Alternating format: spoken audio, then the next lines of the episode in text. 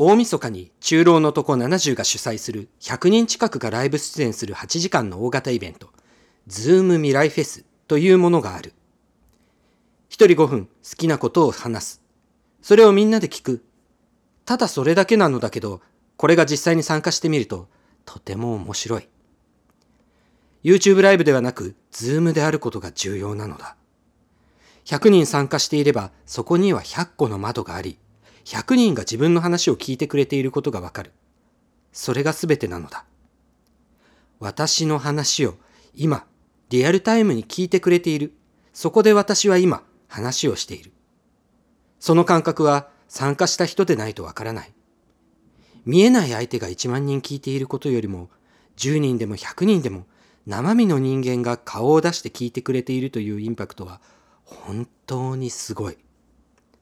だから僕は未来フェスというイベント企画は本当に本当にすごいと思っていたので、次回も参加しようと思っていたのだ。とはいえ、僕は正月明けまで本当に忙しい。でもズームだし、せっかくなので僕も少しだけ顔を出す程度に登壇しようと思っていた。中老の男にはなんだかんだ恩もあるしね。人付き合いは大事だ。そんなわけでクリスマスイブの今夜、このイベントに関して最後の方で少し出演しましょうか？と中老の男に聞いたところ、過去最大に驚きのリアクションが返ってきた。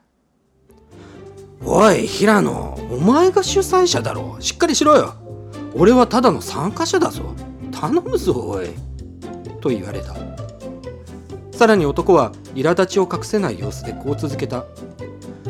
俺は大晦日に開催するぞって宣言しただけで、その先は何の準備もしてないぞ。全部お前がやるんだよ。おいおい今年のサンタのプレゼントはこれかよ。とんだジャイアンサンタだな。おい男よ。